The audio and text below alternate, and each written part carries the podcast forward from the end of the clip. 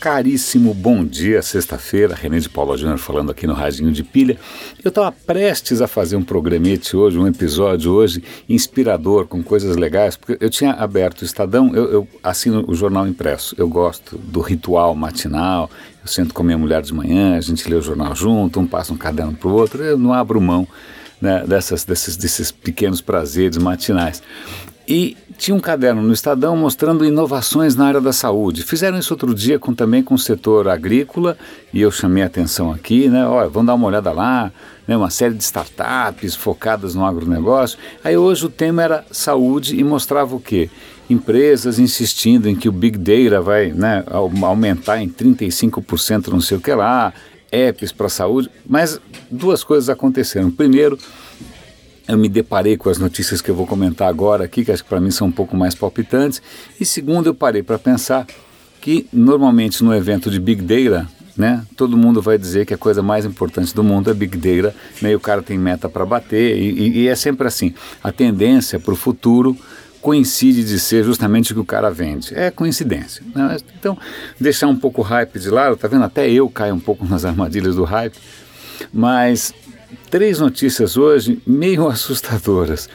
A primeira delas é um videozinho que você pode ver saindo no Verge, que é o seguinte: um cara pegou um drone, ele aproximou esse drone de um edifício, esse edifício tinha várias lâmpadas, entre aspas, inteligentes, né?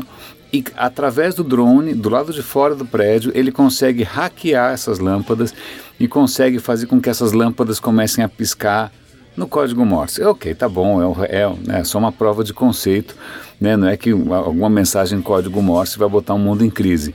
Mas isso tudo para demonstrar que é, todo o hype em cima de cidades inteligentes, de colocar semáforos inteligentes, postes inteligentes, o diabo, se não for bem executado, mesmo que seja bem executado, abre espaço para esse tipo de ataque. Basta o cara infectar, conseguir acessar, hackear um ponto frágil, um calcanhar de Aquiles dessa estrutura toda, que a coisa pode sair se infectando como se fosse um vírus e em pouquíssimo tempo você tem tudo dominado. Né? É, então é, é, uma prova de conceito um pouco é, é, assustadora. É, vale, vou dar link aqui para essa reportagem. A segunda reportagem é um videozinho curto em que um especialista mostra três maneiras como hackers podem invadir a segurança da sua casa. Na verdade, duas delas eram mais ou menos manjadas. Ah, se você tem webcam, o cara pode hackear sua webcam e usar sua webcam para derrubar a internet americana, que foi o que aconteceu recentemente. Ah, se a tua chaleira está conectada à internet, o cara pode descobrir a tua senha de Wi-Fi da sua casa inteira através da chaleira. Ah, que engraçado, acho que tem um vizinho martelando aqui. É, que ótimo, mas bom, voltando à questão. Mas a terceira é, opção ali me deixou um pouco mais desconfortável, porque a palavra é justamente desconfortável. Ele falou: imagina o seguinte, que o teu ar-condicionado da sua casa ou da sua empresa você consegue controlar com uma app, né? Você está lá no escritório e fala, ah, vou deixar minha casa quentinha para quando eu chegar, né? Eu vou deixar minha casa geladinha para quando eu chegar, tal.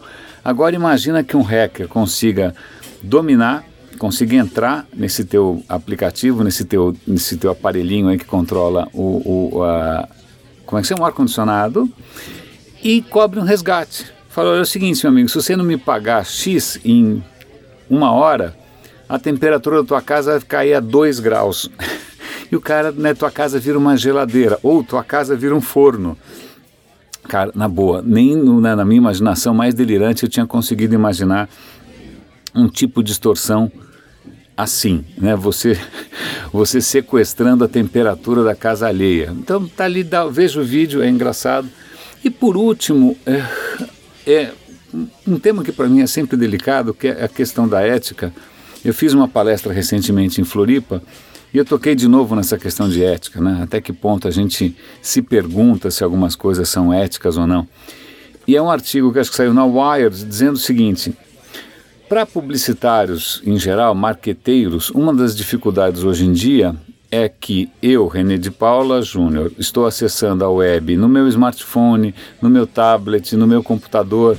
Quer dizer, eu sou a mesma pessoa, Mas o anunciante pode não saber que eu sou a mesma pessoa, porque afinal são três devices diferentes. Né? Como saber se eu sou a mesma pessoa? De repente eu, eu René de Paulo, posso estar acessando no trabalho. Né? Então, como é que eu consigo rastrear uma pessoa se essa pessoa pula de máquina para máquina? Então, parece que algumas empresas estão usando uma tecnologia completamente Batman total, que é ultrassom. Então, o seu celular estaria, você entrou num site, ele começa a transmitir um certo ultrassom, é, e aí o seu, celu, o seu computador pode detectar esse ultrassom e falar: ah, esse cara com esse celular é o René, e vice-versa. Né? O seu computador pode estar emitindo uma frequência em ultrassom, o teu celular é, captura essa informação e fala: ah, esse cara perto desse computador é o René. Bom, em suma, em suma, parece que já é tecnicamente possível e comercialmente né, oferecido a possibilidade de você, através de ondas em ultrassom que a gente não percebe, você conseguir identificar as pessoas entre vários devices. Né? Então, o uso do ultrassom para identificar e rastrear o que as pessoas estão fazendo sem que elas percebam, sem que elas saibam que elas estão sendo monitoradas.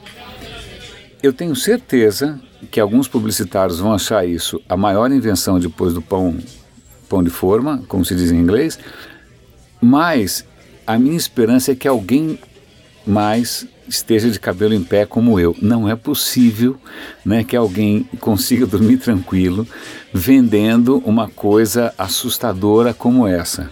Ou eu sou moralista demais, ou eu sou anacrônico demais, ou eu sou antigo demais, seja o que for, eu não sei.